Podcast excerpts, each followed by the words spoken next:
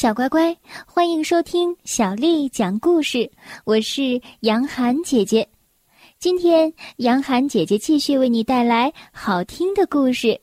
上集我们讲到，小精灵弗朗索瓦替真的弗朗索瓦上了一节非常有趣的体育课，而且呢，也踢了一场很厉害的足球。可是呢，在踢完足球之后，他们两个并没有把身体互换过来。而真的弗朗索瓦却藏在了小精灵的身体里。就在小精灵弗朗索瓦和真的弗朗索瓦即将碰面的时候，危险发生了。在我离小精灵只有几米远的时候，他突然向我喊道：“小心猫！”我侧头一看，门卫爷爷的猫正舔着嘴巴向我走过来。我顿时吓得浑身发抖，我赶紧寻找能躲藏的地方。突然，我瞥见垃圾桶旁边有一个空的酸奶罐，那只猫弓着身子准备扑我。这个时候，我飞快地躲进了酸奶罐里。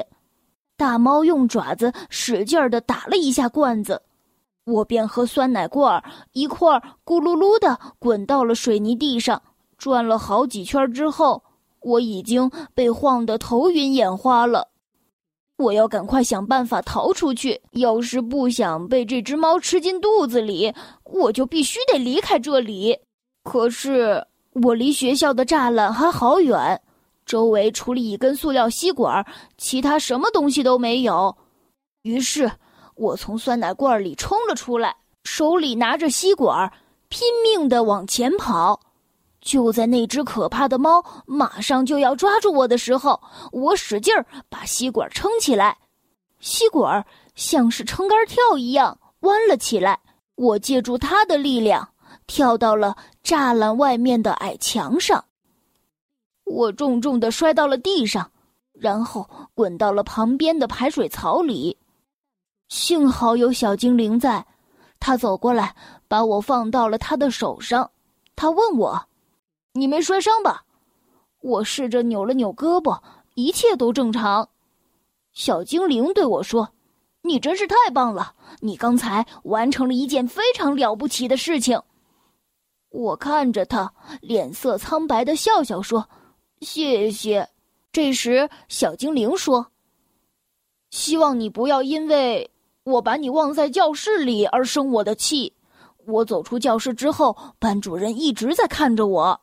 我对小精灵说：“听着，现在最重要的事情就是我们要把身体交换回来，而且这是我们最后一次交换身体了。”小精灵听了我的话，惊叫起来：“什么？最后一次？不不不，我还要踢一场足球呢，而且我还有很多笑话没有给大家讲呢。”可是我坚定的回答。我非常的感谢你，但是从现在开始，我会一个人面对困难的。小精灵很失望。如果你想和我一起上学，也可以。嗯，我对小精灵说，但是条件是你必须待在我的口袋里。小精灵同意了。我们重新回到了各自的身体里，你知道吗？第二天的时候，我居然成功了。我和同学们踢球的时候，居然进了一个球。我还给大家讲了两个关于动物的笑话，班上的男生都开心的哈哈大笑起来。只有一件事情，那就是当老师发作文的时候，他对我说：“弗朗索瓦，你写的这个野牛和田鼠在下水道里的故事完全跑题了。”我让大家写的是自己的真实经历。他看着我，脸上露出了滑稽的表情，说道：“你是不是把自己当成是小精灵了？”这就是《精灵历险记》的故事。小乖乖，今天的故事就为你讲到这儿了。如果你想听到更多的中文或者是英文的原版故事，欢迎添加小丽的微信公众账号“爱读童书妈妈小丽”。接下来又到了我们读诗的时间了。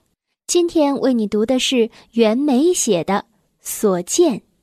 所见，袁枚。牧童骑黄牛，歌声振林樾。意欲捕鸣蝉，忽然闭口立。所见，袁枚。牧童骑黄牛，歌声振林樾。意欲捕鸣蝉，忽然闭口立。所见，袁枚。